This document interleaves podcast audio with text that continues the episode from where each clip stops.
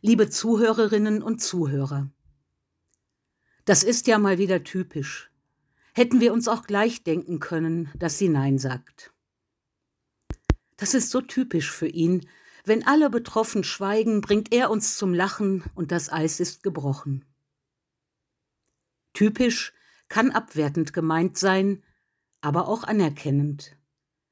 Wir sammeln Erfahrungen mit Menschen und was sich wiederholt, nennen wir typisch. Da ist auch nichts dabei, denke ich, solange wir die Schublade nicht zumachen und bereit bleiben für Untypisches. Vielleicht sagt sie doch mal ja. Und vielleicht fällt selbst ihm mal kein Spruch ein. Beides kann gute Gründe haben. Typisch kann negativ oder positiv gemeint sein. Wenn wir aber sagen, da merkt man gleich, wes Geistes Kind er ist, dann ist das in der Regel negativ.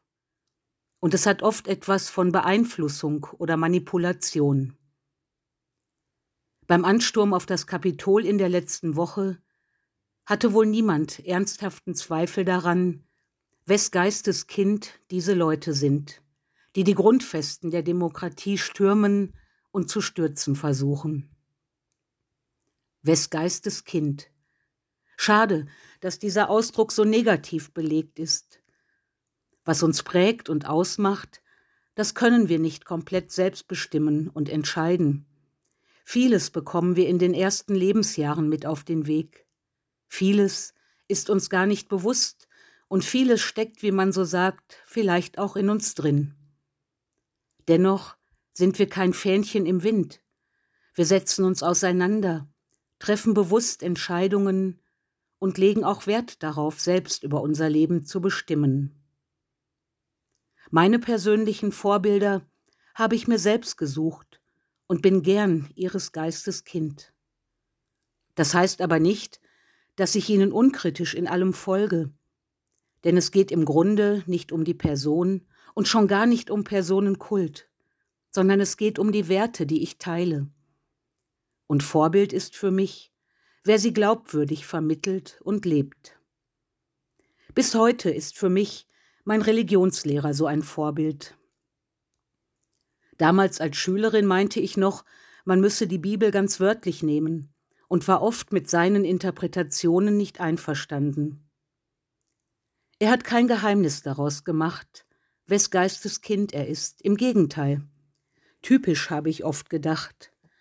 Aber typisch war auch, dass man ganz wunderbar mit ihm über alles streiten und sprechen konnte.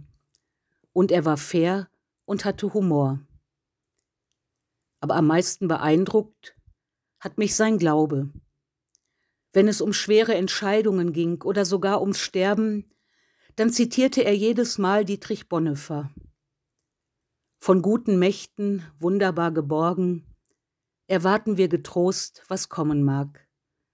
Gott ist bei uns am Abend und am Morgen und ganz gewiss an jedem neuen Tag. Keine theologischen Vorträge, kein Wenn und Aber, sondern ein Glaubensbekenntnis. Gott ist bei mir und ich kann niemals tiefer fallen als in seine Hand. In solchen Momenten habe ich gespürt, wes Geisteskind er vor allem anderen war. Gottes Geisteskind.